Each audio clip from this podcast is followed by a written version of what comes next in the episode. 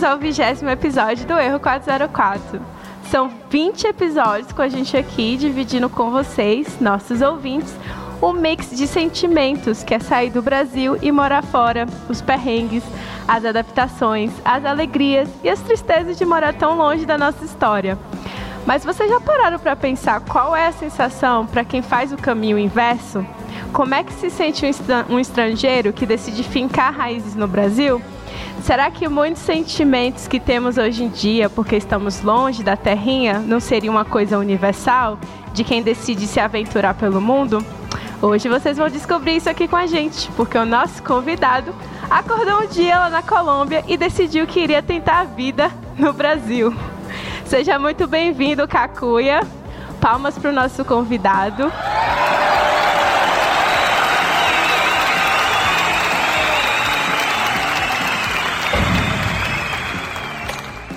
Seja bem-vindo, Cacuia. Muito obrigado. Bom, eu vou me apresentar, já que vocês fizeram essa muito bonita introdução. É. Cara, é, essa introdução parecia introdução não, de TED, cara. Introdução de coach. É, estava me sentindo que me palestra hoje. e perrengues no estrangeiro. tipo Cacuia. isso. Maravilhoso, cara. O meu nome é Anderson. É, mais conhecido como Kakuya. Depois que você mora em outro país, você se acostuma que seu nome é mais uma abstração mental e não mais seu nome. Então, poucas pessoas me chamam de Anderson, ou poucas pessoas que me conhecem minha vida passada me, me, me chamam de, de Anderson. E, e também conhecido como Kakuya, Colômbia, Colômbia. Clássico. É isso. É, você vira o nome do seu país. Participando aqui com a gente hoje, além do nosso convidado, temos Bruna. Eu. Lucas. Opa. Menderson. É muito bom estar aqui de novo. E eu aqui, a host favorita de vocês.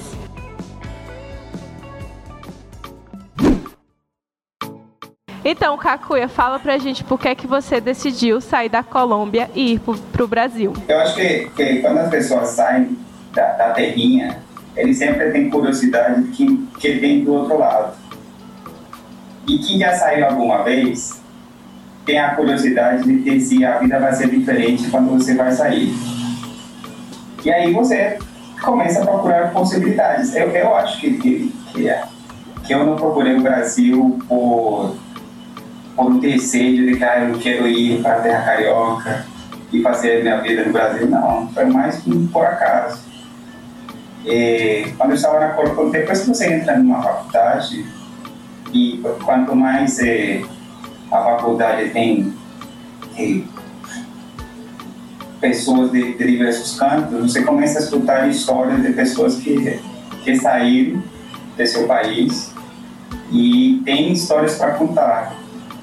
E quando eu fazia a faculdade de Química na Colômbia, tinha muitas pessoas que, que tinham viajado para outros lugares, Espanha, França, Austrália, Brasil, Chile, Argentina. E a, a minha pergunta era, era muito simples, que, que tem do outro lado? E do outro lado era qualquer outro, outro lado. Do outro lado parece, da fronteira, no caso. É, é, parece aquele, aquele seriado do Netflix que chamava 3%, que chama O Lado de Lá. Eu queria saber que tinha do lado de lá. Esse lado de lá pode ser qualquer coisa, pode ser Venezuela, pode ser Brasil, pode ser qualquer lugar. E aí foi isso. Por isso eu queria sair, porque eu queria conhecer outro lugar. E aí, como é que surgiu o Brasil? Você tentou para vários lugares ou. O Brasil surgiu por um, um, um acaso do acaso. Eu estava tentando os Estados Unidos, estava tentando o Canadá, estava tentando na época também a Austrália.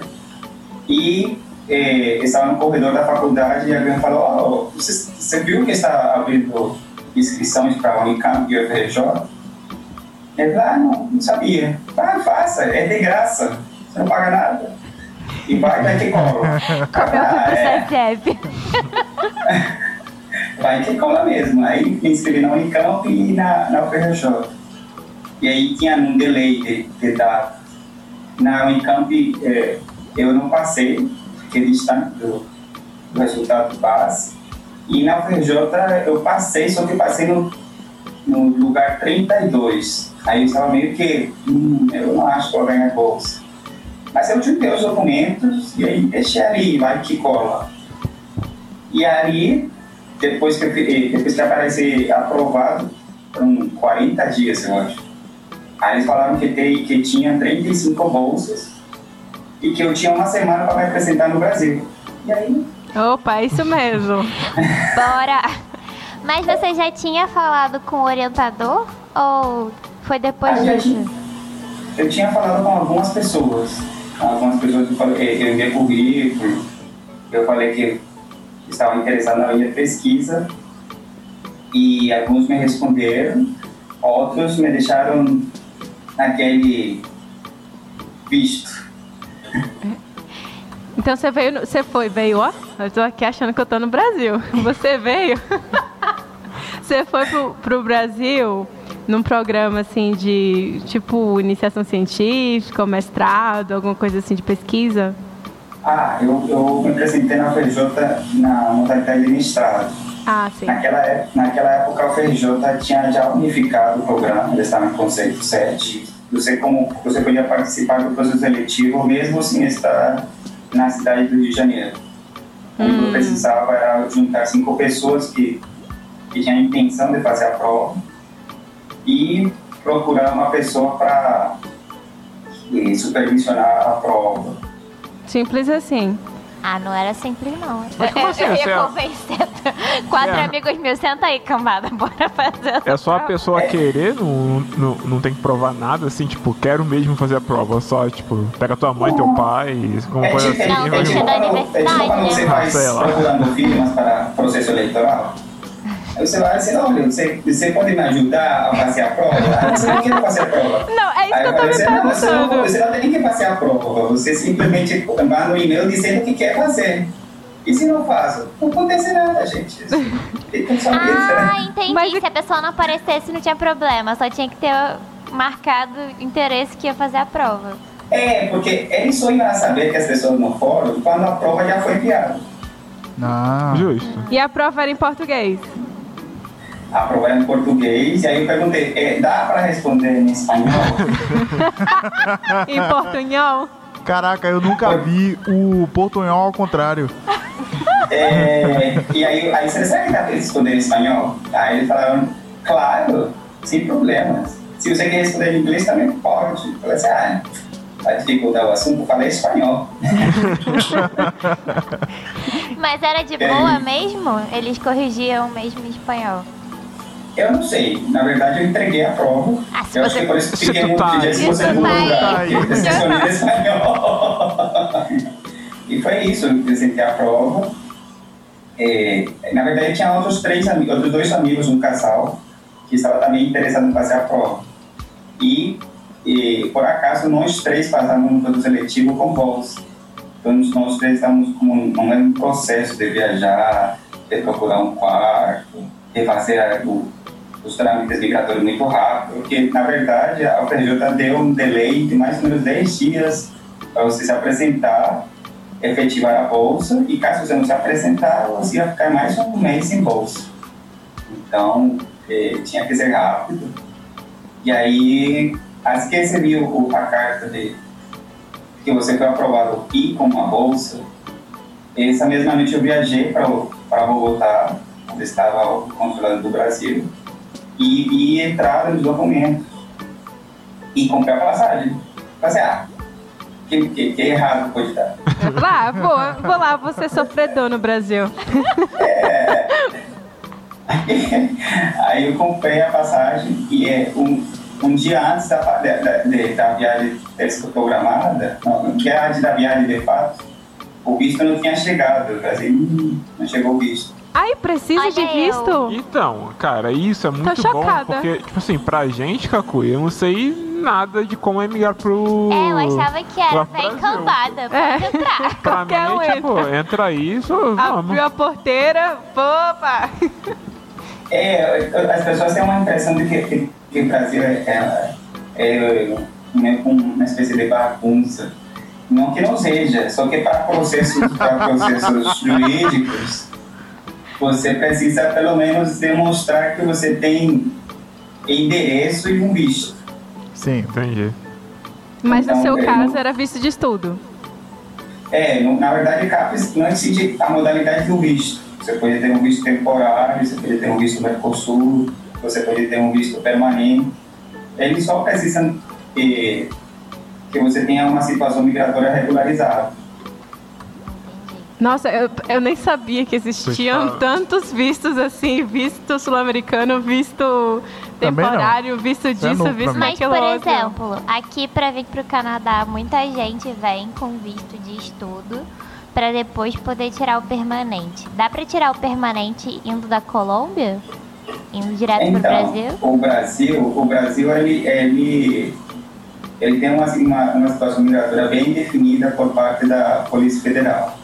Então, qualquer estrangeiro que mora no Brasil por mais de seis anos, ele tem direito de exigir um visto permanente após renovação do visto Mercosul por segunda vez.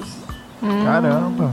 Porque o. Brasil entende que É tipo união se a pessoa tem mais de cinco anos num, num país, ele tem uma intenção de ficar ou de estabelecer algum tipo de permanência.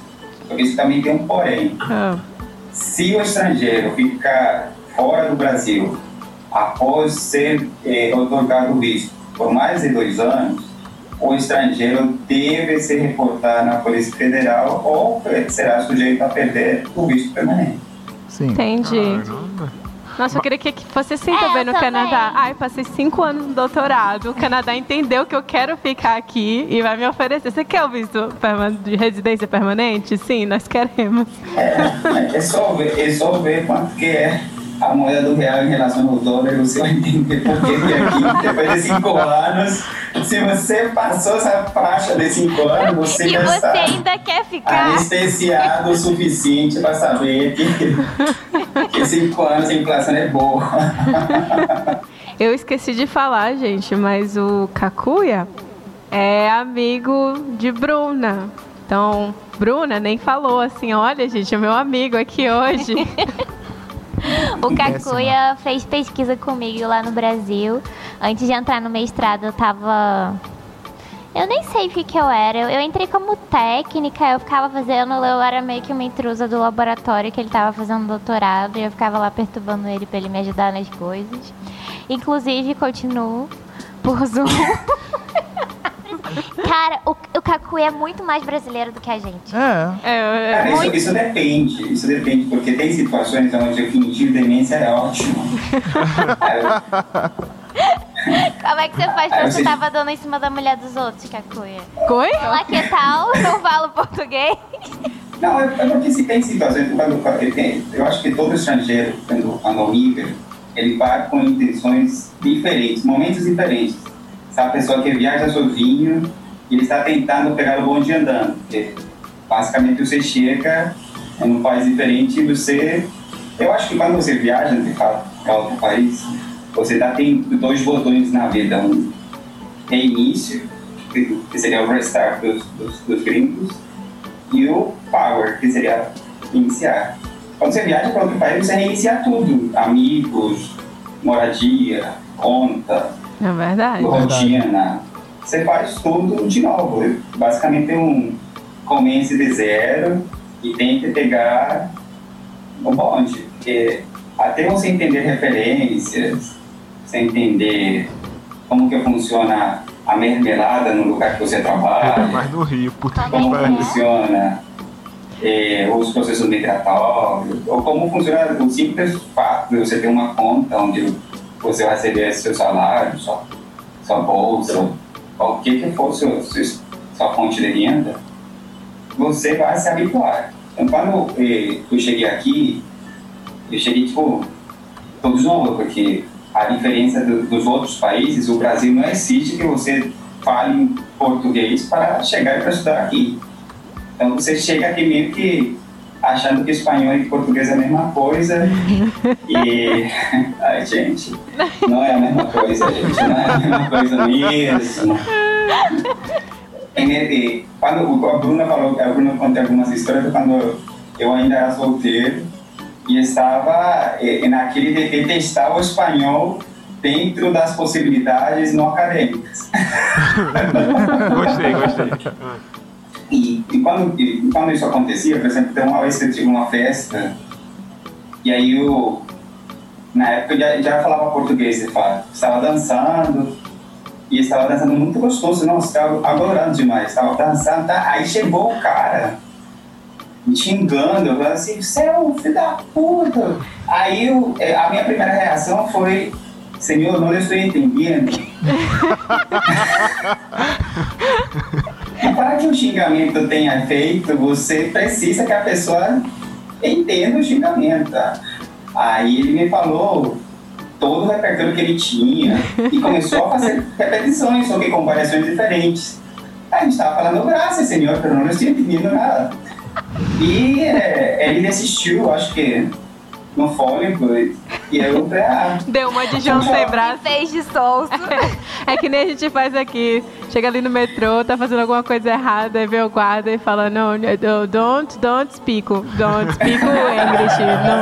Não, Eu conversava com ele sobre isso, porque a gente vai pra lugar que fala inglês, a gente fica, ai meu Deus, eu vou ter que falar inglês e não sei o que lá. Agora você imagine pra um lugar que você quer falar inglês e ninguém quer falar inglês com você.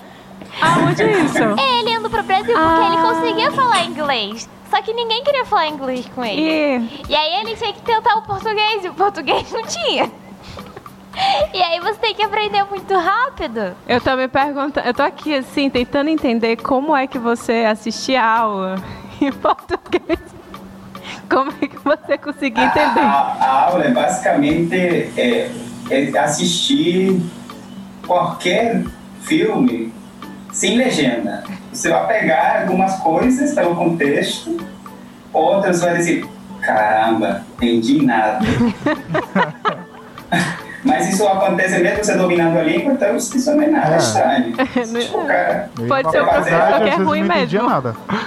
É, fui fazer aula tipo de. Quem já fez aula de equações diferenciais sabe que é isso, é a vida, né? Você Nossa. chega lá, o cara começa a falar com o quadro, você fica assim. Oi, é, que tal? Eu, eu no início aqui, a primeira vez que eu vim, eu assisti aulas, aí eu levava o meu iPad e ficava gravando o professor falando a aula toda. Aí, porque assim, ou eu copiava o que estava no quadro, ou eu prestava atenção no que ele falava, porque os dois não batia assim. Não conseguia entender. Aí então eu copiava, gravava a aula, chegava em casa, tinha que escutar de novo Cara, meu pra Deus. poder entender o que, que o professor tava explicando que eu tava anotando. Gente, Eu não nunca teve, isso. não teve uma vez na vida que eu gravei uma aula e eu assisti depois. É sempre assim, Eu vou gravo, gravar. eu gravo, eu falo, eu vou gravar porque eu vou assistir. Mas- Isso A aqui turma é... já pega quem já fez o resumo da gravação, entendeu? Exatamente. No caso, mas- eu vou lá no Lucas e ri. O pior, o Cacuê, como que você virava pra pegar um ônibus? Porque ah, Cara, no início, Cara, pra, pra, pegar, pra pegar ônibus, eu sempre tinha dificuldade, né? E já tinha dado uma experiência errada, aí eu perguntei para uns amigos como que faz para pegar o ônibus com o mínimo de palavras. Aí o cara falou assim, Anderson, na época ele chamava de Colômbia, Colômbia, Colômbia. é, é simples, cara, português é simples. Quanto menos você vai falar, a pessoa entende mais. Eu falei, é mesmo? É, cara. Tá, tá, tá fazendo um teste, cara. Você vai falar passa e lugar. Não vai colocar artigo, não vai colocar condutor, nada disso. Isso não serve para nada, só serve para jornal. No Brasil, você fala o verbo e o complemento. O complemento é o lugar. O verbo e o complemento. Aí, aí eu falei assim, como assim? Mas fala o quê? Você vai falar passa e lugar. É sempre. Passa, Tijuca. Cara, isso é oficial. O pessoal fala assim mesmo. É. Real. Eu não vou falar nada porque quando eu cheguei aqui eu fazia assim também, só que em inglês. Eu falava tipo, go Chinook, aí o cara já entendia, eu entrava e tava ótimo. Não, mas pensa só, aqui a gente usa Google Maps. Quero ver tu pegar o celular na cidade nova e ficar lá É procurando verdade, É. né? como é que chega, como é que vai pra tal lugar no Google Maps. No Rio de Janeiro Seu é celular uma não dura opção. cinco minutos. Era isso que eu ia falar, só de pegar. Segundo, Já que Vou o dar Google um Maps zoom aqui. muito sério. Várias vezes eu, eu ia pra um lugar que eu já conhecia, aí eu tentava procurar no Google Maps o caminho, E era um caminho, era um ônibus aleatório que eu nunca vi na vida.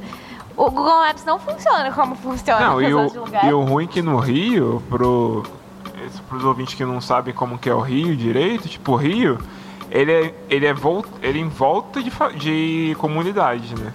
E aí, e assim, o Google Maps te manda pegar um ônibus e tá Cortando cagando. a favela. É, vai corta. lá, salta ali na maré, E vai embora. pega, pega outro.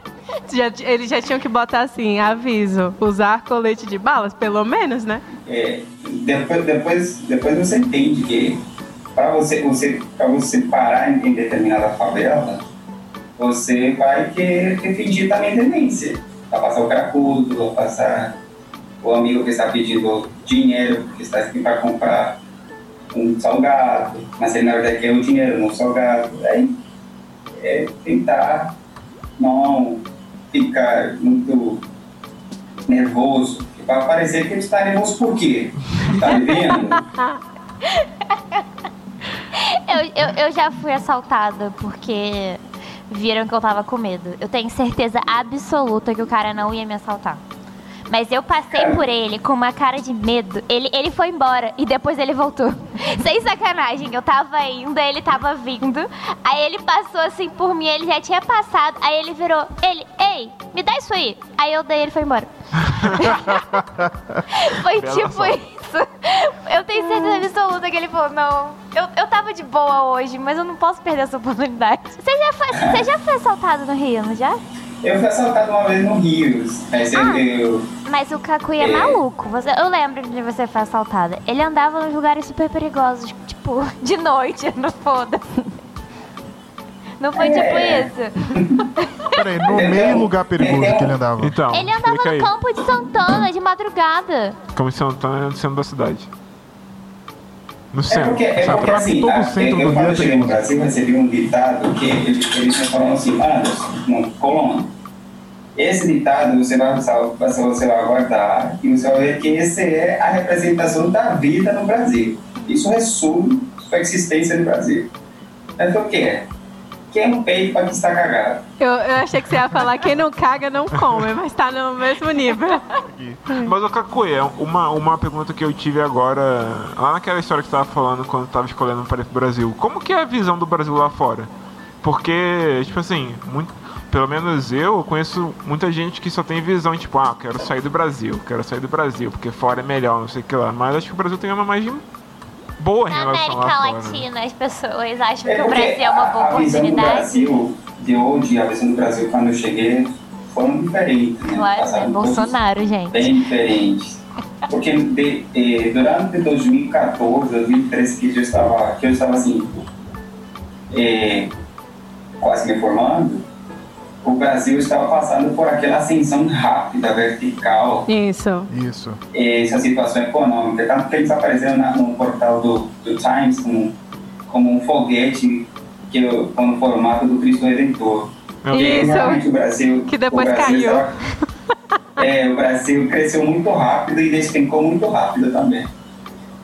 E quando eu viajei, o Brasil tinha a ideia de que eh, o Brasil estava tentando trazer pessoas de fora, no caso dos outros países hispanos, para se formar no Brasil e eventualmente eles voltarem para seus países. Então, a, a visão do Brasil naquela época era um país que estava sempre aberto para novas pessoas tentando se formar. E o Brasil, ele ainda era um, uma exceção dentro do mundo acadêmico, porque né, não é todo lugar que dá uma bolsa para mestrado.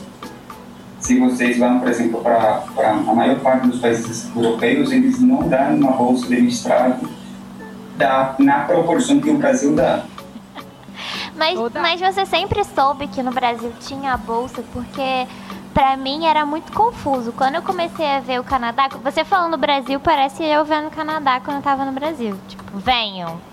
Você abre qualquer reportagem aí no, no, no, no jornal, aparece. Canadá está recrutando brasileiros, não sei o que, não sei o que lá. Exatamente. E aí você já vai com aquela ideia. Só que quando eu fui procurar é, sobre o mestrado, não era tão claro que tinha bolsa. Na verdade, até ter tudo confirmado, eu não tinha muita noção se eu tinha bolsa, eu não tinha entendido muito bem. Porque eu tinha. Porque todo mundo dizia que você tinha que contatar o professor e tal. Isso. Mas fala, não comenta da bolsa. Porque fica feio, parece que tu tá procurando dinheiro. Não tá procurando uma forma de viver, porque Eles- você vai eles- eles viver de mandavam- Eles acham que bolsa é esmola, é isso? Ah, Não é que é Não, é tipo, esmola. você tá falando com ele por interesse. É, é porque menos assim. Mas é por interesse É, mesmo. exatamente. É bem melhor deixar claro que, tipo, não, eu sou bom, não sei o que lá, mas eu quero o seu dinheiro, do que, tipo. Não, tem que falar, gente, Não. estudante é fudido, é lascado. Tem É que porque- falar, eu preciso de uma bolsa de estudo. Gente, pra quem não sabe, bolsa de estudo é uma ajuda financeira. Que aí você consegue da universidade, da instituição lá que você faz pesquisa, enfim, ou do governo. Tem várias formas de conseguir. E honestamente, de onde é que estudante vai tirar dinheiro se não for assim? Então, mas é porque eu acho que aqui é um pouco diferente do, de como é no Brasil. Porque no Brasil. Eu acho que, eu acho que assim, o processo de, de aquisição de bolsa, ele parece na época quando surgiu o time. Todo mundo quer algum tipo de vantagem naquele time. Só que você não pode dizer, olha, de cara que a pessoa queria de fato. Na bolsa acontece assim, você diz, ah, li seus artigos, suas linhas de pesquisa. Na verdade, você viu o site que ele tinha ali, Ah, eu pegou os títulos, fazia o três por resumo, dia. e pega dali umas palavras bonitas, escreve uma carta com aquele, aquelas que você já tem, só que mudam de lugar os- onde que vão as palavras e diz pra ele, olha, você é muito importante e estou super interessado em você. Aí manda aquele flertar, assim, oi sumido, tudo bom? Não, você não pode falar, pode falar isso. Você fala aí, estimado professor, doutor, fulano de tal. O É, Cacuia pra mim é imenso prazer. E, cara, é muito composto o negócio quando você percebe. É, não, eu sou um fã seu. Eu tenho estudado, seu, acompanhado os seus estudos, o seu último paper, que foi o único que você leu, no caso. Exatamente. Né, muito né? interessante. É, muito interessante. se relaciona com o que eu já fiz aqui. Ai. É, é a mesma coisa, gente. Não muda, não, em qualquer lugar. Mas, por exemplo, uma coisa que eu acho que é diferente é que no Brasil, tipo, você primeiro consegue a bolsa, aí conseguindo a bolsa você tem que conseguir um professor, não é isso? Porque a bolsa é da É. CAPES, a bolsa não é do Rodrigo. É? Não, é que é, funciona assim, ó, quando, quando, de, qualquer forma, o, o processo migratório, ele, ele vai decidir algum tipo de fonte de renda. Então, isso vai mudar muito de sua, de, daquele tipo de situação você está disposto a se submeter. Por exemplo, quando eu viajei no 2015 para o Brasil, eu podia viajar sem bolsa. Só que aí a Polícia Federal, ela ia entrar com um, um pedido a mais. Olha, como você está sem uma fonte de renda fixa, a gente vai pedir para você que você eh, chegue com um seguro estudantil, seguro de saúde para estudantes, a, eh, com uma vigência de pelo menos um ano. E por quê? Porque como você não tem uma fonte de renda, a chance de que você dê errado em algum tipo de acidente e você não tenha como eh, subsanar essa situação é grande. Essa é uma possibilidade, por exemplo, viajar sem visto. A outra possibilidade era viajar com visto de turista e eventualmente regularizar sua situação nos três meses que você tem como, como de vigência do visto. Mas a, a- a situação da bolsa, tá, eh, eu acho que a situação regular para a maioria de estudantes que, que está tentando se inserir em, em um novo lugar, eu acho. Essa é realidade do novo. Bom, de fato, no Brasil existem diversos tipos de bolsas. E um tipo de bolsa é a bolsa que a instituição ganha, porque toda instituição federal no Brasil, ela, dependendo do curso e da avaliação do curso perante a CAPES, ele tem um número de verba que pode utilizar na forma de bolsa. No caso da UFRJ, quando programa está, eu venci no programa do mestrado, eles tinham um conceito 7, que era o máximo conceito da CAPES, então eles tinham um número de bolsas considerável. E como a UFRJ é a maior universidade do Brasil, ele recebe uma verba do, do governo federal também considerável. Gente, que mudou chique. depois do tempo, mas também existe a possibilidade de que o professor tenha um projeto E esse projeto tinha atrelado uma verba de bolsa. Isso. Ah. É, isso- esse Isso, era o meu caso na época. Esse, por exemplo, é o caso de alguns. De alguns eh, é muito comum, por exemplo, na área de petróleos, que ah, tem um projeto da Petrobras que paga uma bolsa de mestrado com essas características. Isso. E daí, e daí que eu, eu, eu, falava, eu falava que a gente, quando chega, começa a conhecer a mermelada dos laboratórios. Porque não é que quando você chega no estrangeiro que o professor não, eh, normalmente, ele pode ter uma bolsa. Só que você, na mermelada, você não está na prioridade. É, Verdade. e quando você, você, você pode ser indicado, você pode ser, ser muito bom, mas se o cara não te conhece, ele não vai, não vai te soltar dinheiro tão fácil, a menos que o cara tenha dinheiro sobrando e precise de mão de obra. Que é quase nunca. É. Ah, inclusive, eu já perdi bolsa. Doeu, hein? O professor me substituiu por outra pessoa. Ele falou assim, ó, vou, não. É esse outro estudante aqui, eu tô mais interessado, eu vou dar minha bolsa pra ele, porque eu só tenho duas. Na época era pela FAPESB, que é aquela Fundação de Amparo é, de Ensino do Estado da Bahia. Tem as estaduais também, né? No seu caso foi o CNPq. Então, é, é isso. E, e, por exemplo, tem uma época que eu estava tentando viajar para os Estados Unidos desde o Brasil e o cara abertamente falou, ah, eu consigo pagar seu salário. Só que eh, eu, eu gostaria que você já chegasse com bolsa, porque isso vai ajudar o seu currículo, que você participou do seu seletivo, que ganhou bolsa. Isso, na verdade, é uma ideia para dizer, ah, eu não quero pagar, só quero o seu trabalho. É. É, então, tinha isso. Quando eu tava procurando pra cá, era isso. Não era pra você falar que você. Era pra você deixar claro. O que eles recomendavam na hora que você tava tentando dar um migué no professor é você deixar claro que você não tem uma bolsa externa. Porque o ideal, ideal, ideal é aquela galera tipo CSF, entendeu? Que você já tem uma bolsa externa, então o cara não precisa te pagar, você só vai ficar ali trabalhando de graça. E aí, porque o seu país, por exemplo, já tá pagando. Então eles falavam que era bom você no final do e-mail você falar: "Olha, por enquanto eu não tenho bolsa, É. mas eu sei das possibilidades de conseguir uma bolsa, eu pretendo aplicar para ter o menor custo pro seu projeto". Aquele caô básico. É, eu mas nunca é Tudo é apliquei. assim, tudo é assim. Eu não sei como é que funciona na área de vocês, né? Mas na biologia, que eu saiba, é meio que assim, você chega e tipo, olha, e aí, tem bolsa? Não tem? Ah, então não tem como sobreviver, tchau. Mas eu acho que o teu caso foi um pouco mais, não fácil, mas um pouco mais direto, porque tu tava aqui, né? É, no caso dele foi mais... É, exatamente, é internacional. É tipo a gente procurando vaga aqui. Você- É, a Camila, ela veio no CSF pra cá, que nem eu fui pros Estados Unidos. Ela veio pra cá, e aí quando ela tava aqui, ela fez um estágio no laboratório do orientador dela. E aí ela voltou pro Brasil, terminou a graduação. Aí voltou, começou a fazer o mestrado, aí trocou pro doutorado e tá aqui até agora. Eu achou que o É, doutorado é tipo uma boa isso. opção. Ela É. achou que era uma boa opção. Só que não, né? Errei. Todo mundo acha isso. Você não, doutorado é a mesma coisa que Ah, mestrado, só aham. que mais tempo. Eu nem. É. Não, no meu caso ainda. Não, gente, eu vou pular já que eu tô aqui. Ah, mestrado, doutorado. Não, tudo a mesma coisa, então. É, aí me lasquei. Mesma coisa. Ah, tá. cagado? Não é, é tipo isso. Mas eu pensava isso. Quando, sabe qual o problema? É que eu acho que às vezes você se engana. Quando eu entrei no laboratório do Rodrigo com vocês, gente, Rodrigo é o, o chefe do o chefão do laboratório que o Cacu ia fazer doutorado e eu era intrusa barra convidada. Vamos ser sinceros, gente. No início eu não queria fazer mestrado. Eu queria vir pro Canadá e o mestrado era uma forma de vir pro Canadá. E aí, Ela já quando- entregou logo.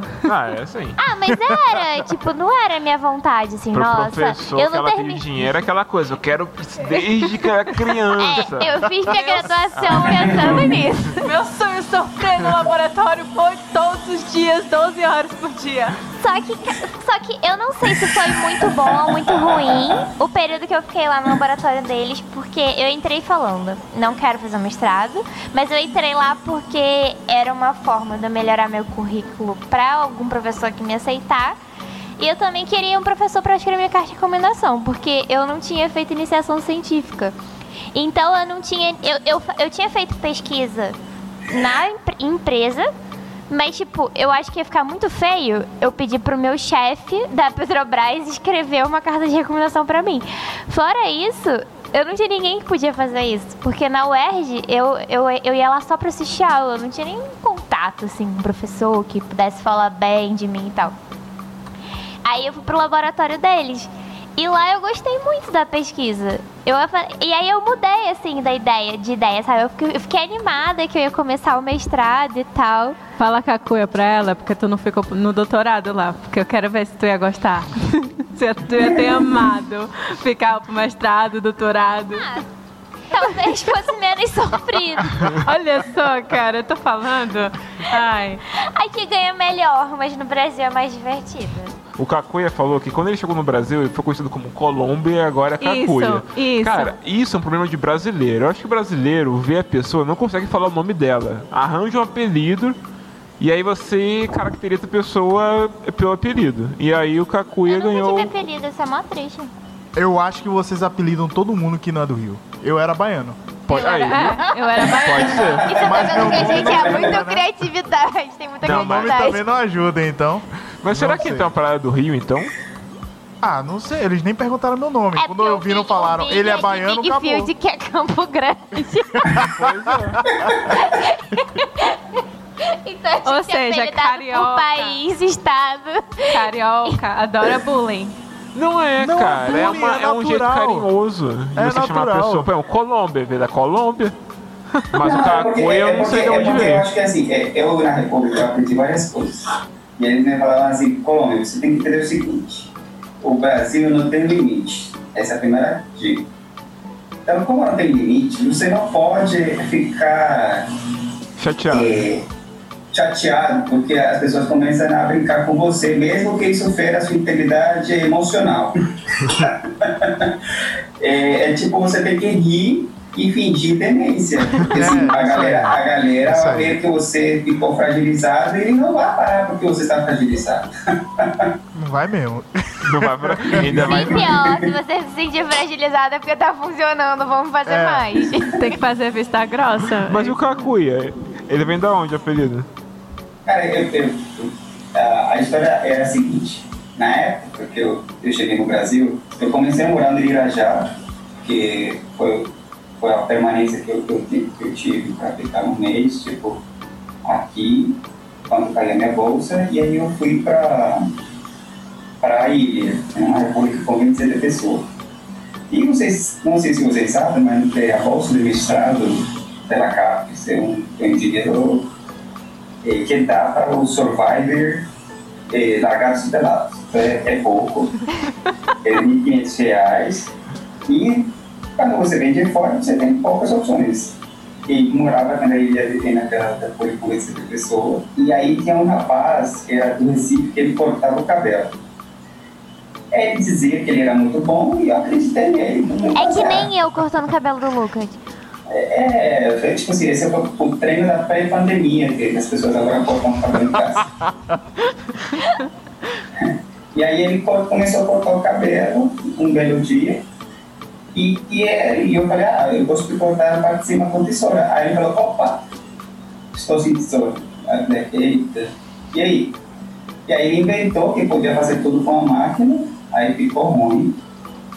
E aí ah, não, então agora passa toda a máquina, cara, isso é muito ruim. É, ficou em formato acontece. de cuia.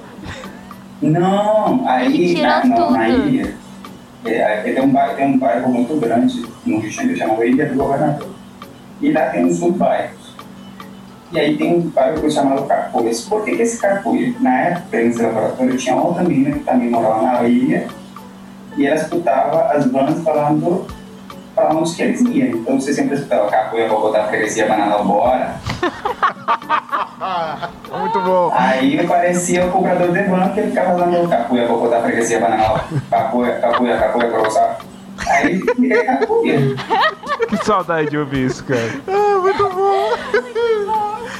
Então, a história do, do leite em pó é porque você é muito famoso aqui em casa. É. Aí eu conto. Ah. Sim. Porque eu conto- Inclusive é por isso que você tá assim? aqui com a gente, porque, Porque eu falei, a gente tem conto que pra todo entrevistar. mundo, porque o pessoal fica, ah, porque não sei o que, que quando veio pra cá passou um sufoco desse, passou um sufoco daquilo. Agora imagina, o que, que o Kakui já falou pra gente? Que ele foi pro Brasil, faltando, você comprou a passagem faltando quanto tempo? Dez dias. 10 dias. Ele não sabia onde ele ia morar. Ele tava sozinho. E você chegou no Brasil como, Kakui? Com chikungunya. É, eu cheguei com o Chico na época. Meu tava Deus. E é muito isso, cara, é muito parecido. A gente acha que só a gente que passa perrengue vindo pra cá e tal. Eu lembro que pra vir pra cá, eu queria trazer tudo, você não tem noção. Porque eu achava, eu, eu, eu lembrava um pouco do quanto tinha sido o intercâmbio. E no intercâmbio eu tava tranquilaça, porque, tipo, beleza, né, em dólar. Tô ganhando em dólar, então não é caro. E aí, quando eu tava lá no Brasil, eu ficava pensando em tudo que era em dólar. Eu trouxe líquido da lente. Eu comprei duas caixas de líquido da lente. Porque eu ia na farmácia e tava na promoção. Eu falei, não, mãe, mas lá vai ser tipo 25 dólares. E aí converte isso pra dólar. Não, vai estar muito caro, tem que comprar aqui. Aí eu fui lá, não, eu tenho que trocar a bateria do meu relógio, porque não, lá vai ser em dólar e vai ser muito caro. Eu trouxe tanta coisa do Brasil que quando eu cheguei aqui, eu falei, não acredito nisso. Eu acho que até algodão eu trouxe. Sério. No caso de Kakuya era o leite, né? O leite não podia faltar. É, é porque, assim, eu, eu, minha família é uma família muito rural. Então, a minha mala era dois terceiras partes comida e um terço roupa. Porque minha mãe falou assim, minha mãe pensou assim, ah, esse menino vai para um lugar um mês sem uma fonte de renda. Fome ele não pode passar. E aí, é, a minha mãe começou a me ajudar a, a armar a mala e ela achou interessante me mandar várias coisas que são tem umas características comuns. É pós, brancos, em grandes quantidades. Minha mãe nunca, nunca achou isso inconveniente para uma pessoa que vem da Colômbia. Sei lá, nu- nunca achou estranho uma pessoa viajar com 2 quilos de tal. Por que, isso seria um problema? Sair com 4 quilos de leite em pó. Sair com 3 quilos de farinha de milho branco. Então, claro, quando eu passei os raios-x, eu não tinha feito ainda o embarque no avião quando o mesmo policial da Colômbia anunciou meu nome no megafone que o polícia queria, queria estar em contato comigo. Então, claro, eu cheguei lá o cara falou, ah, senhor passageiro, a mala passou pelo raio-x e a gente queria conferir algumas coisas porque está dando mercadoria suspeita. Aí eu, então beleza. Aí eu abri e a primeira coisa que apareceu foi aquela sacola lindona de 4 kg de leite em pó. Aí parecia, é, é, parecia tão irônico que o policial me me olhou com cara de deboche e falou assim, ah, vai pra onde, senhor? Rio de Janeiro. Hum, interessante. Mas no Rio não vende leite em pó? Aí eu notei o, o deboche do cara e falei, ué, está proibido levar leite em pó? Aí começou, é, aí começou a, a tem, tem a, na Colômbia é famoso pelo, pelo controle que faz para para evitar o, o tráfico de cocaína. E eles têm a cova colombianesa, então eles começam a coletar amostras de todo de todas as de já quando você aparece com pacote suspeito, eles fazem para tudo. Então eu tinha, eu tinha sabonetes, a mesma coisa, porque na Colômbia já migrou, já migrou cocaína de todas as formas possíveis, dentro de quadros de pintura, dentro de sabonetes, Dentro do saco de leite. Não sei sabonete, acho que sabonete é uma cola. Ia ser muito óbvio. Eu acho que o policial falou, não, cara, esse menino tá falando a verdade, porque ele ia ser Vai lá, vai, vai lá. Ele ia ser por esse Mas- ponto. É, mas o cara, o cara estava ficando frustrado, porque imagina, você pega 2 quilos de tal. Ele fala assim, hum, deve ter alguma coisa. Ele pega assim, 4 quilos de leite em pó. Hum, estranho, deve ter alguma coisa. E ele não encontrava, ele, ele, de verdade, ele ficou 20, 25 minutos tentando achar alguma coisa que desse a prova colorimétrica positiva. Aí não deu, eu acho que ele desistiu já. E aí me deixei para casa. E falei pra minha mãe, olha, achei muito estranho. Eu ainda, assim, ironizando assim. O cara ficou revisando minha mala porque tinha um quadro que ele tinha um pouco estranho. E quando eu cheguei na República, na ilha, eles também acharam estranho o que ele tinha pó. E, pergun e perguntaram que se eu cheirava em pó. Cheirava em pó, cara. Dá pra cheirar, só não sei se é o melhor caminho. Ai, Dá gente. pra cheirar. É mel- Sério que eu conheço a melhor história. Ai, gente. Não, É, mas é, é, é, porque, porque, porque esse, essas coisas acontecem porque, na verdade, é, da minha família, poucas pessoas tinham um referencial do que, é sair da Colômbia. Então, quando a gente é colombiano, a gente, a gente não, não faz ideia de quanto o estereótipo de seu país acompanha para todo lugar. Isso depende do lugar. Eu acho que sim. Colômbia tem um estereótipo brasileiro lá fora, dependendo do país onde você está, tem um referencial de como deveria ser o brasileiro. Eu achava que o Brasil era uma representação do Simpsons, quando Homer viaja para o Rio de Janeiro, é sequestrado, e depois encontra um macaquinho pegando as malas no, no hotel. A gente é um pouco exótico, né? E que as pessoas jogavam mais bola. Mas dentro da faculdade, o que você vê é que a maioria das pessoas não joga bola. A É. maioria das pessoas nem vive. É bem isso. Acho que seria legal a gente falar um pouquinho também qual foi a, a sua expectativa e o que você encontrou no, no ambiente da faculdade, no laboratório. Porque. Ah, isso que eu tava falando um pouco antes, mas isso que, te, que, que eu senti muito. O ambi eu gostava muito do ambiente do laboratório no Brasil. E aí eu acho que quando, quando eu vim pra cá, eu tava muito na expectativa daquele ambiente. E eu estranhei muito. O ritmo de trabalho das pessoas daqui, a diversidade, cultu a diversidade cultural, no meu caso, nem tem tanto, porque o meu laboratório tem uma cultura só, que não é a minha. E, e eu senti muito isso. Você sentiu muito isso? Você sentiu muita diferença? E gostou da diferença? Você não sentiu tanta diferença? Eu acho que era, era uma coisa até que eu ia perguntar pra ele, assim, faz. Tá no, no pacote, que é o que você mais estranhou no Brasil, porque é, eu não acredito que seja tão parecido assim a Colômbia com o Brasil. A minha relação com, com, com o Brasil, ela foi se transformando assim que eu fui entendendo a língua. Eu acho que a forma de você se conectar com a cultura é a língua do local. E aí como quando, quando comecei a entender que a, a língua falada e a língua escrita são coisas distantes dentro da realidade que a gente se insere. Então, quando eu cheguei no Brasil, a- o, o brasileiro é uma pessoa muito receptiva. E depende do campo que você vai, ele normalmente é, é, eu recebi, eu recebi, pelo menos na minha bolha, pessoas muito cordiais. Só que essa cordialidade tem um limite. O limite é quanto essa pessoa consiga entender. Então, não adianta você tentar tipo, ir para um ir, pra, ir com a galera para uma festa que todo mundo vai beber e vai meter o louco e a pessoa não entende nada. Tipo, sempre vai ficar assim naquele meme de John Travolta que olha para um lado e olha para outro não está entendendo nada.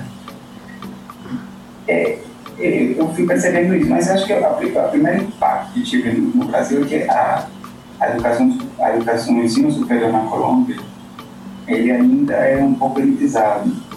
E os professores eles gostam de se ver como uma pessoa que saiu de um ente superior e está acima do, dos mortais na Terra. Então eles gostam de ser chamados de professor ou de doutor. E aqui no Brasil isso era muito informal. No- Aqui, no Brasil, acho que eu vou exagerar. No Rio era muito informal. Ah, no Porque Rio. eles- porque você primeiro que você chega e, e o, o cara se apresenta pelo nome, pelo primeiro nome. E fala assim, oi, sou Rodrigo, oi, sou Leandro, beleza? E fala com, fala com muitas gírias, porque basicamente estudante é, é gente como a gente. E aí, eu, eu, eu, quando eles começavam a falar português, eu nunca entendia muitas coisas, porque ele, ele, ele começava a falar, não, o projeto que a gente vai fazer, se a gente, a gente nada, é o que eu vou fazer apoio, apoio do nosso projeto, não tem que falando a gente. Mas enfim, é, e o professor ele falava xingamento no meio da aula. Pensei, gente, que louco, que cara xinga no meio da aula, fala de futebol, da vida dos filhos, no meio do nada, sabe? Meio do foda-se. Ele fala assim, ah, falar, ah, que você estava falando? Ah, da aula, é verdade. E ele retoma a aula, é muito mais informal que, que eu tinha percebido na Colômbia. E, e o relacionamento é mais horizontal em relação a, ao que eu experimentei na Colômbia. E, e com as pessoas, eu acho que o Rio tem a, a dinâmica de cidade grande. Cidade grande onde as pessoas sempre hum, marcam no lugar onde se encontram, mas você dificilmente conhece a casa da pessoa que permanece com você dentro do laboratório, por exemplo.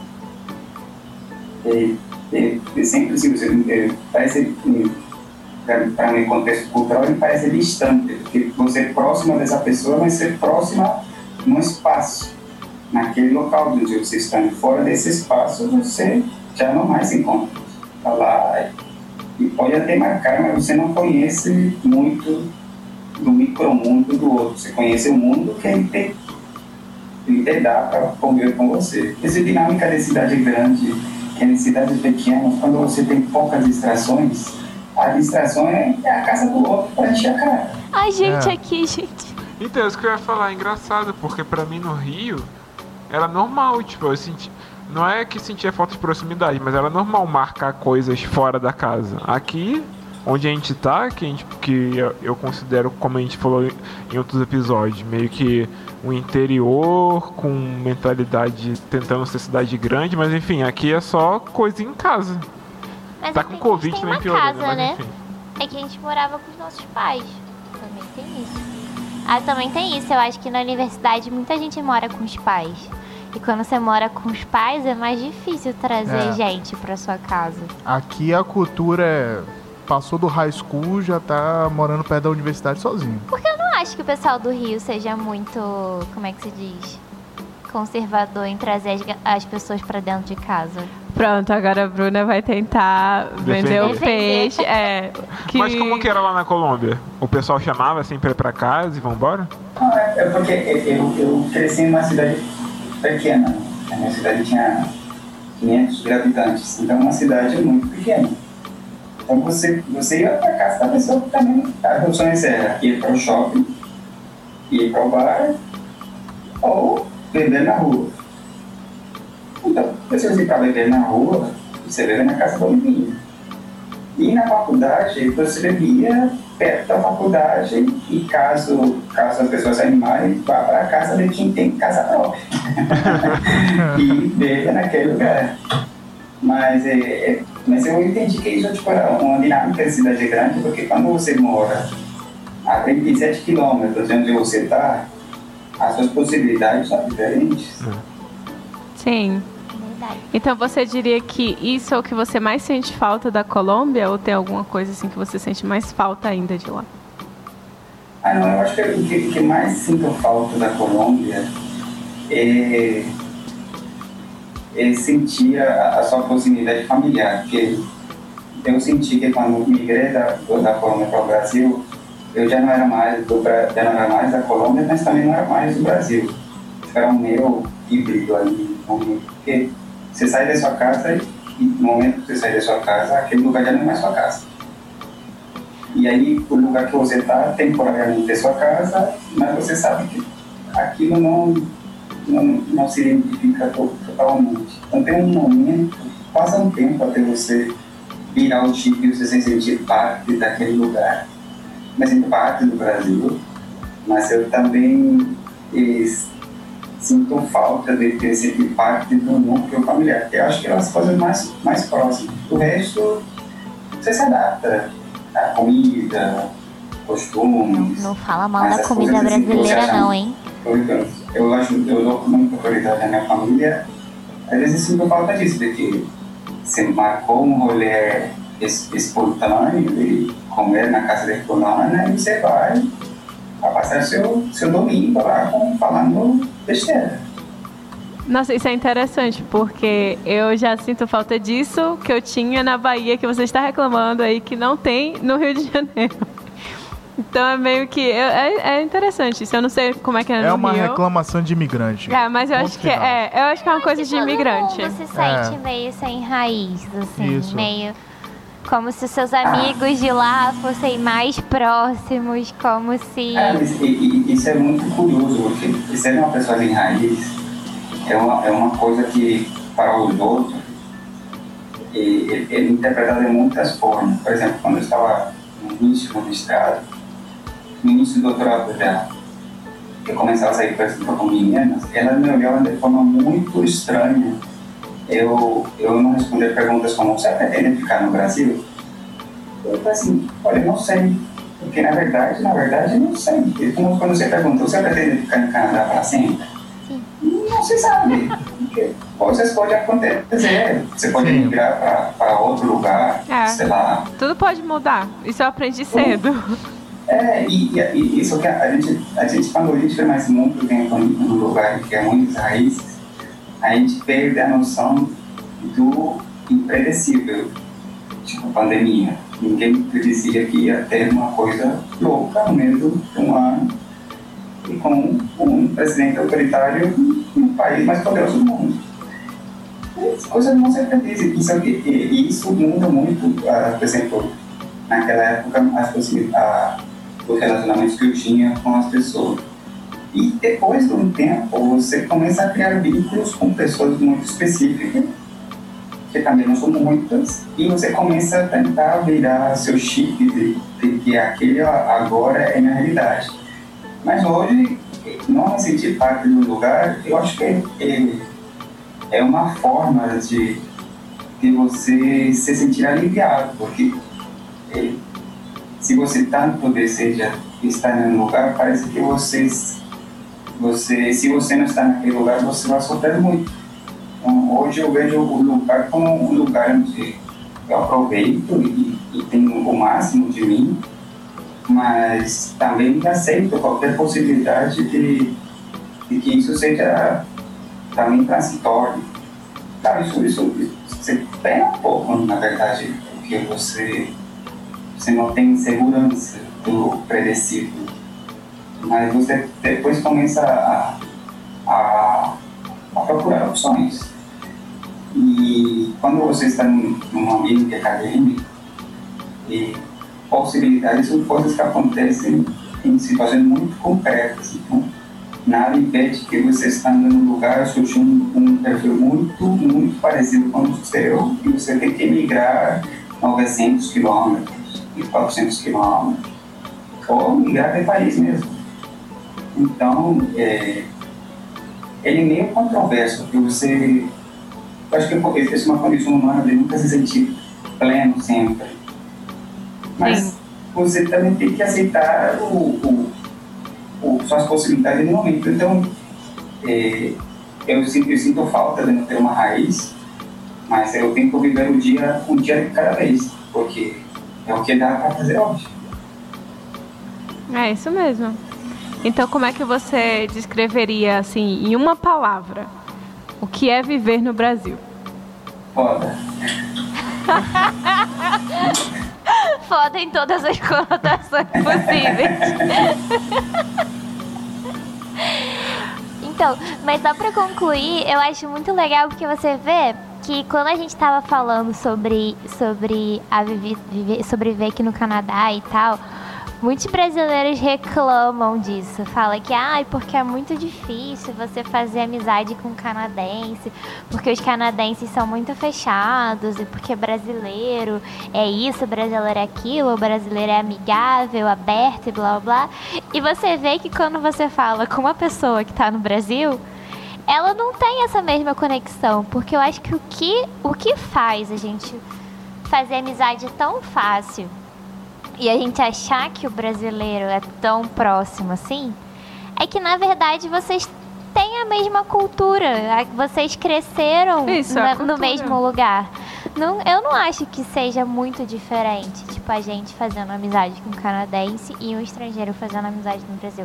Eu acho que é um pouco, claro, porque talvez o brasileiro tem uma cultura mais aberta, mas assim, as pessoas aqui reclamam muito que canadense eles são simpáticos, eles são cordiais, mas é difícil você construir uma amizade mais profunda.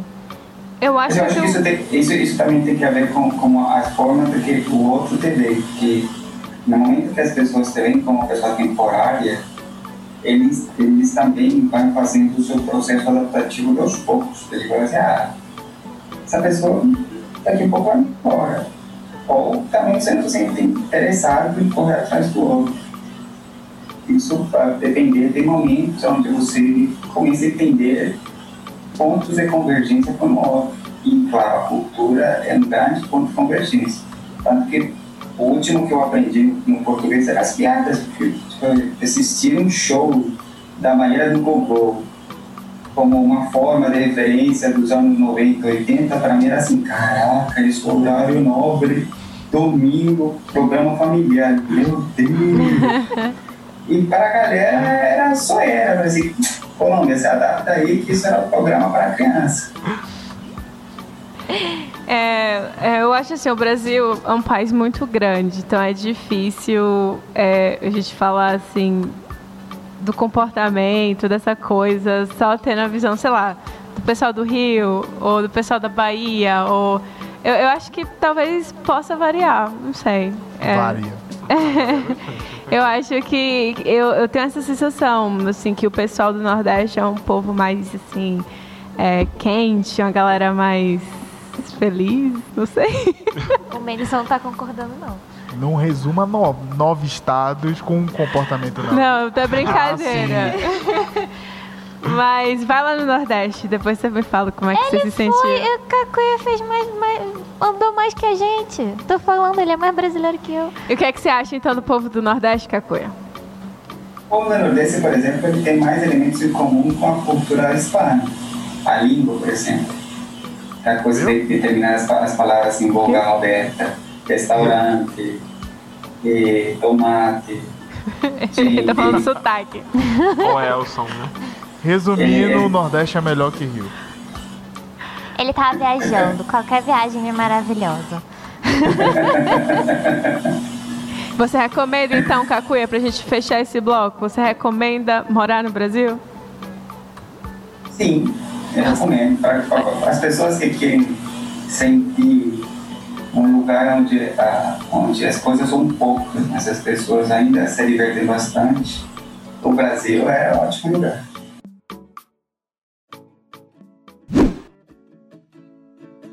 É, o nome do quadro é Errou Feio, Errou Rude, que vai ser quando a gente vai desabafar, falar alguma coisa aqui que a gente se arrepende de ter feito essa semana. Pode ser um erro feio, erro rude relacionado ao episódio? Porque eu tenho um erro, erro feio, erro rude relacionado a, via, a, via, a imigrar. Tá, Pode ser, mas eu queria que o convidado falasse primeiro, coitado. Segura, Alguma coisa. É... Eu, eu, eu, eu, tenho um erro feio que eu tive aqui na época, eu estava saindo com uma menina que conheci no aplicativo. Aí estava chovendo e aí eu cometi um erro de conexão no artigo. Aí eu falei, nossa, você é muito animada, você saiu com essa chuva de caralho. Aí eu vi que ela me escreveu no WhatsApp três pontinhos e passaram 10 minutinhos e ela não escrevia nada. Assim, caraca, será que falei uma coisa errada? E aí ela me contou falando assim, kkk, agora entendi, você quis dizer chuva do caralho. Aí ela completou a seguinte frase dizendo, kkk, vou sair de boca aberta.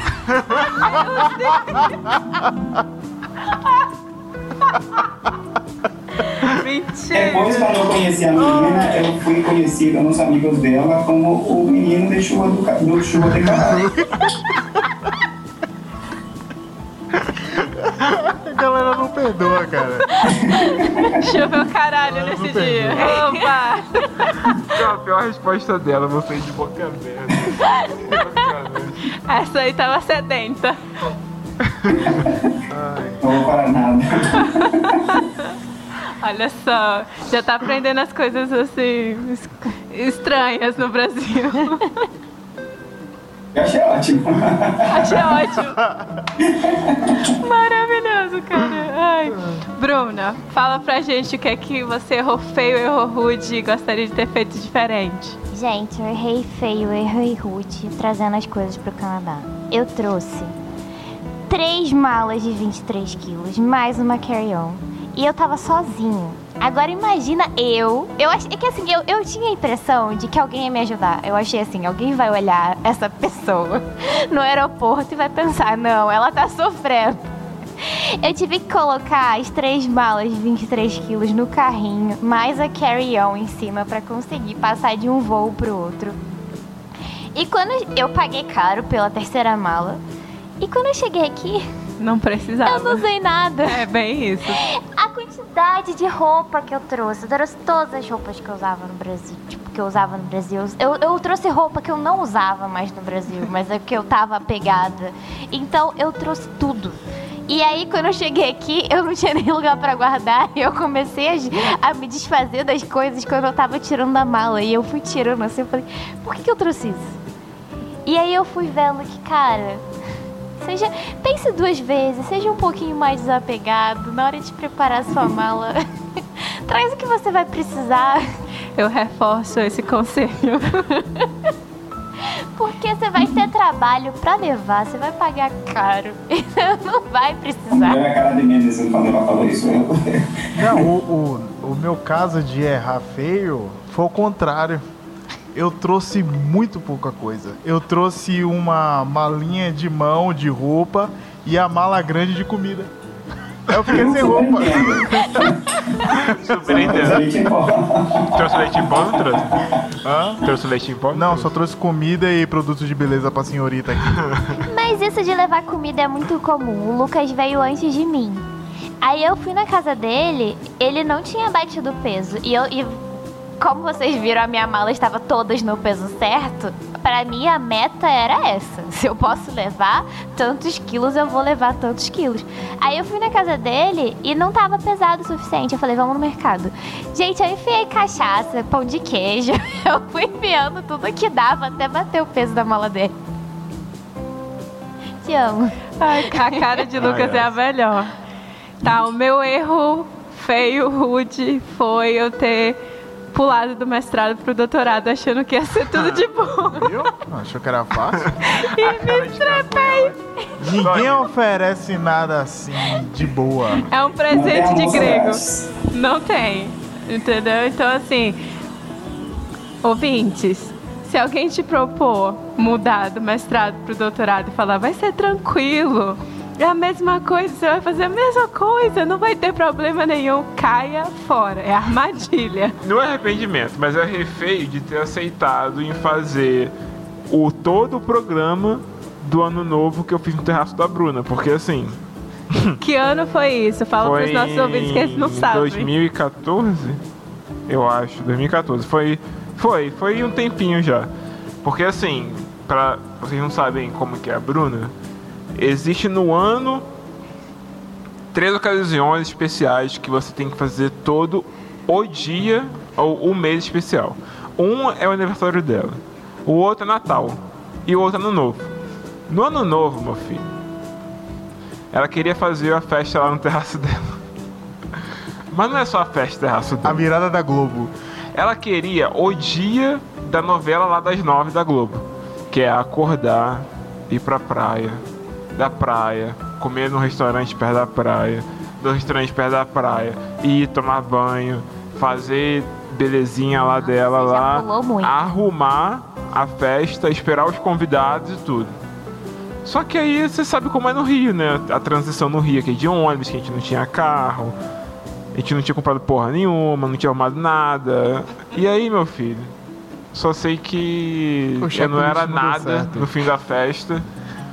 E é isso, eu errei feio de ter aceitado algumas ideias aí da Bruna sem nenhum filtro. Na verdade, o Lucas pulou algumas partes. Eu acordei 7 horas da manhã pra ir no mercado, pra comprar as coisas pra festa. Aí depois a gente foi pra casa, que eu carreguei ele tudo comigo, né? Aí a gente foi pra casa e a gente a gente trocou de roupa, foi pra praia. Aí depois da praia a gente foi no restaurante e depois eu fui comprar a sandália que eu ia usar na festa. Tudo no mesmo dia. Aí depois. E assim, eu não queria fazer uma festa, eu queria decorar o terraço. Aí quando a gente chegou em casa, a gente tomou banho. Aí foi encher bola, e fazer não sei o que, e fazer não sei o que lá. E aí deu a sorte que pelo menos essa vez eu não tava fazendo a comida. E aí eu só sei que quando o pessoal chegou, a gente já tava exausta. A gente não queria nem mais fazer festa. A gente só queria que as pessoas fossem embora.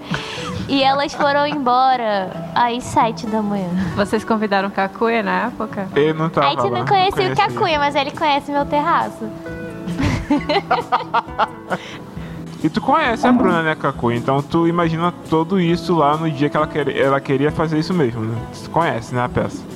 É, Bruna é uma pessoa especial. Aquela pessoa que a gente quando você foi no Grand Canyon. Assim, de todos.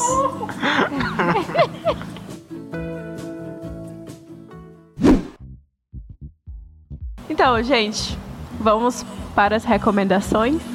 Quem tem alguma coisa para recomendar, um filme que assistiu, um livro que leu, uma atividade, qualquer coisa.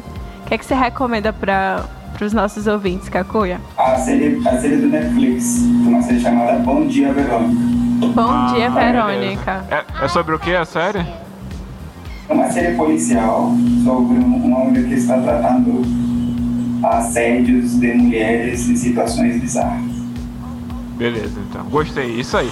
Isso que é uma sinopse. Breve, curta e sem spoiler. Eu é não isso. consigo. É, É. vocês duas não conseguem. Reclamam aqui o tempo todo que eu dou spoiler das coisas. É, Ó, a minha recomendação é aquele filme que nós vimos, os, os sete de Chicago. Os sete de Chicago, né? O nome do filme. É, é um filme sobre ah, algumas manifestações que ocorreram nos Estados Unidos lá, que teve bastante repercussão na época. E é muito bom o filme. Vale a pena. Está na Netflix lá. Eu recomendo o Gambito da Rainha, que é uma série da Netflix que a gente assistiu esses dias. Eu e Menderson, então acho que essa seria a recomendação dele. não. Não? Você não gostou? Receba. Não é a minha recomendação. Nossa! Toma. É legal, gente, assista. É sobre uma menina prodígio que joga xadrez. E eu sei, assim, a, a sinopse parece bem chata, mas é legal, acredita em mim. Assim, a, a jornada dela, a trajetória é legal. E outra coisa, Dawson's Creek está disponível de novo na Netflix pra De galera novo, aí. não, nunca teve. Teve, Teve, sim, eu sim. assistia na, Na época do Ciência Sem Fronteiras, eu acho que era na Netflix. Ah, é verdade. Então, em 2013 eu assisti pela Netflix, sumiu e voltou. Então, assim, a galera da nostalgia dos anos 90 que gostavam de Dawson's Creek, assistam. Eu vou recomendar. Pera aí, deixa eu tirar o fone aqui. Eu vou recomendar a série chamada Bárbaros, que é muito boa, nova na Netflix, chegou esse mês. Que é sobre bárbaros tomando pau de Romano e Romano tomando pau de rabo. Bárbaro, só Ele, isso. ele viu um episódio que Ele- já é tá isso que eu ia falar, ele só viu um episódio e tá recomendando. Já morreu É gente porque é suficiente boa pra saber mesmo, que é boa. gente. É, é isso aí. A minha recomendação é bem clichê e meio antiga, porque eu acho que todo mundo já viu, mas há pouco tempo foi disponibilizado na Netflix aqui do Canadá também o This Is- a quarta temporada de This Is Us, e agora começou a quinta. É, Se afinal. você tá no Canadá, na CTV tá passando a quinta temporada. É, então você pode maratonar a quarta temporada de Us na Netflix pra você conseguir ver os episódios que estão saindo em tempo real na televisão. Então a minha recomendação é corre, assiste tudo e começa a assistir pela televisão a nova temporada. Na televisão, toda terça, nove da noite. Daqui a pouco. Você passando aqui, aqui no Brasil, This Is Us, é transmitido pela Amazon Prime. Olha só, eles ficam nessa disputa, assim, se nesse país é nesse, no outro país é, É. no outro. é Então, gente, se vocês não acharem Dawson's Creek no Netflix, procurem outra plataforma que vai estar lá. Possivelmente vai estar na Amazon. Muito obrigada, Kakuya, por ter aceitado participar aqui com a gente. Foi sensacional, assim, ter essa, essa visão do estrangeiro no Brasil. Muita coisa bateu com o que a gente sente aqui no Canadá, então eu acho que é um sentimento universal. Eu achei ótimo, porque quando você é estrangeiro, parece que você quer a referência de alguns pontos da vida do outro. Você diz, ah, sim, eu já me senti assim. Ah, eu já não entendi nada quando eu estava falando por telefone. Assim, eu já fui para uma aula, não entendi nada. São pontos que você se sente assim, ah, gente, ele já viveu o que já vivi, só que em lugar diferente. Você também tinha muito essa dificuldade com o telefone, a gente sempre fala disso. Que telefone é a última coisa. Muito, porque aqui no Brasil, a primeira coisa que você tem que fazer é abrir uma linha telefônica. E assim, na época, você tinha que habilitar, validar a linha ligando diretamente para a operadora. E não tinha opção em espanhol. Aí eu era assim, caraca, você pega a primeira palavra, a palavra do meio, a palavra do fim e preenche as, as e, lacunas. E aperta o... É. Aí falava assim, fala esse CPF. Aí eu falei, eh, quero. Muito bom. Ai, é o sentimento, a gente aqui falando inglês quando chega. É a mesma coisa. Ai. Muito obrigada, Kakuya, por ter vindo. Ai, eu super que agradeço por vocês o convite. Tomara que vocês consigam ser, curtir ainda mais o Canadá. Sempre, sempre tem mais possibilidades pra gente. É verdade. De repente, Sim. de repente a gente ainda não conseguiu ver, mas sempre tem. E as coisas sempre mudam. Então, tomara que vocês consigam ver mais coisas e obrigado pelo convite. Quando a pandemia acabar, vem aqui visitar a gente. Ficar na nossa casa. Estarei lá. É, vem pra Dólar ser baixo dos 5,63 83. Com certeza. Vem pra casa dos podcasters. então é isso, pessoal. Eu espero que vocês tenham gostado. Gostado também da novidade, que é o nosso novo quadro. Se vocês também tiverem alguma história de errar feio, errar rude, manda pra gente que a gente lê aqui no quadro. E sigam a gente lá no Instagram se vocês não estão seguindo nossa página, arroba erro404podcast. Vocês vão lá e dão a sua opinião, não sei, sobre o episódio, critica a gente, sei lá, fala, fala qualquer coisa. Nós estamos lá abertos para escutar o que vocês têm para falar. E estamos em todas as plataformas que vocês podem imaginar. Vão lá, escutem a gente, divulguem nosso podcast. E surgiram convidados também aqui pra gente sabatinar, que nem a gente fez aqui com Kakuya.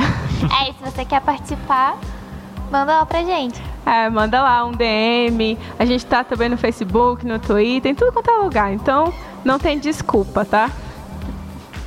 E é isso, pessoal. Até a próxima e tchau. Tchau, tchau. Valeu, galera. Tchau. Valeu.